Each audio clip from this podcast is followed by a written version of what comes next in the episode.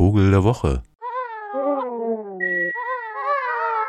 Eigentlich macht's doch das diesjährige Weihnachten, das all den Leuten wie mir relativ leicht zu entscheiden, ob man jetzt wirklich mit der Familienbagage zusammen sein möchte. Weil man kann ja immer leicht sagen, ach naja, hm, das Virus und so.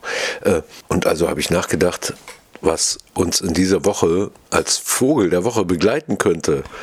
Und da ist mir tatsächlich einer meiner Lieblingsvögel eingefallen, den Sie vielleicht sogar aus der Zoohandlung kennen ich will es nicht beschwören, aber wenn Sie denn irgendwie Freund, Freundin von, naja, sowas wie Pets, sagt man ja wohl im Englischen, also so Mitbewohnerinnen, Mitbewohnern sind, dann könnte es sein, dass Sie schon mal darüber nachgedacht haben, wie das so wäre, mit einem Papageien zusammen zu wohnen.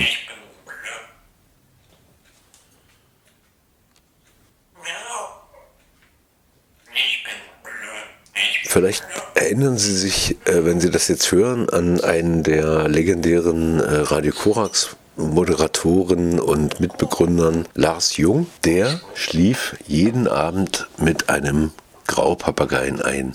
Denn der wohnte mit ihm, bis er eben keine Lust mehr hatte, in dem Zimmer zu sein und irgendwie wegflog was ganz schlimm war für Lars, denn ähnlich wie es dem Graupapageien ging, ging es auch Lars.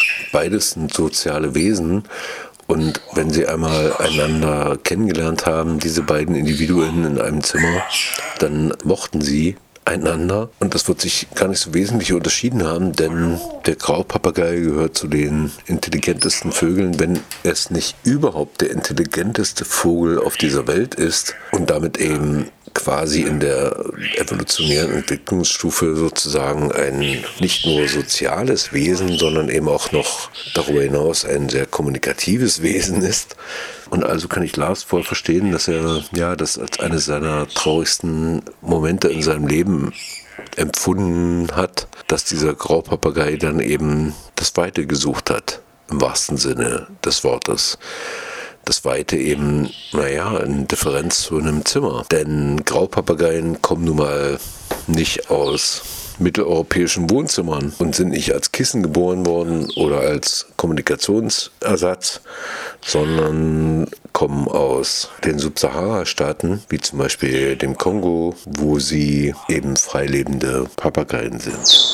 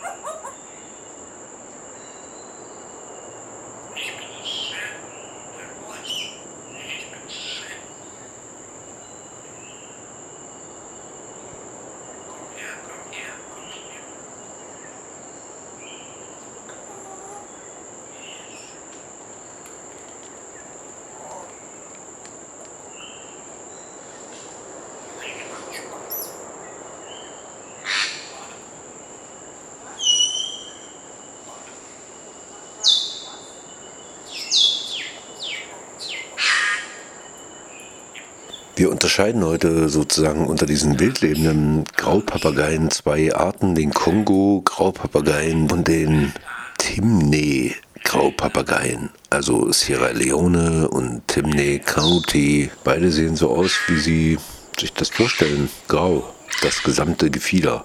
Mit Ausnahme des Gesichts, das ist weiß. Und dann eben der dunkle Schnabel und so. Und äh, schon eine imposante Erscheinung, relativ groß, also halben Meter, wenn nicht größer. Im Kamerun sind die wenigen Vögel, die es da noch gibt, ein bisschen dunkler und ist so ein typischer Regenwaldbewohner eigentlich. Frisst gern Nüsse, Beeren, Samen, Blüten, Knospen und wie Sie es vielleicht schon mal auf irgendeinem Naturkanal gesehen haben, auch der Graupapagei braucht offenbar irgendwie so bestimmte Mineralien aus Erde und Lehm und äh, frisst dann immer mal so Erde eben zur Entgiftung wahrscheinlich von schrägen Früchten, die er so isst.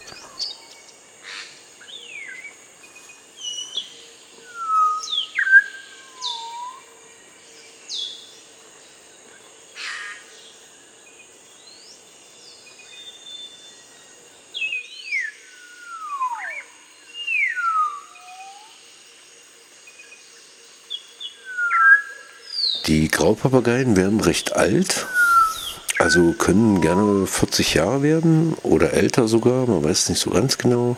Und gehen auch eine lebenslange Partnerschaft ein, wenn es eben funktioniert. Und das, was sozusagen den, diesen riesengroßen, schönen, klugen Papageien in der Natur ausmacht, ist eigentlich dem Untergang geweiht, denn der Graupapagei ist so spannend für die westliche Welt, die es leisten können, den als eben so quasi Kuscheltier zu haben, dass der Handel so enorm lukrativ ist, dass es kaum noch welche gibt. Also man geht mittlerweile von vielleicht 300, 400 wildlebenden Graupapageien aus, was eigentlich nichts ist, ja, so für so ein Riesengebiet, wo der eigentlich vorkommen könnte in ganz Mittel- und Westafrika, weil er eben so verdammt attraktiv ist. Einzelne Graupapageien haben weltweite Berühmtheit erlangt, besonders zum Beispiel der Graupapagei Alex, der der Wissenschaftlerin Irene Pepperberg gehörte. Okay, you be good. Bye. Bye. Alex and I had a good night routine that we used every night. I love you. Love you too. Bye.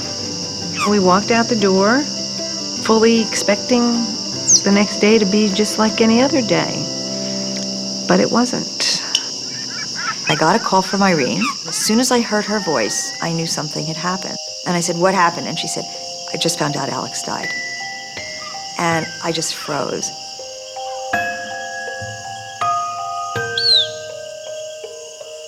And that's when the phone calls kept coming in. Is it true? Is it true? Is it true? I was in shock. Alex was just so special. It was like this emptiness. Everybody was known to see Alex and her together. Now it's there's not Alex. I lost my closest collaborator, my closest colleague, and it was like losing a child, like losing a spouse. I mean, it was just this huge hole because for 30 years, Alex was the center of my life. Today, Irene keeps her memories of Alex, including his ashes, nearby. But she's also looking to the future and continuing to work with two younger birds. How many? One. Oh, that was a very good one. Here's one corner. Here's one corner. Good birdie. Now, what shape is this? What shape? And her fight for acceptance and funding continues.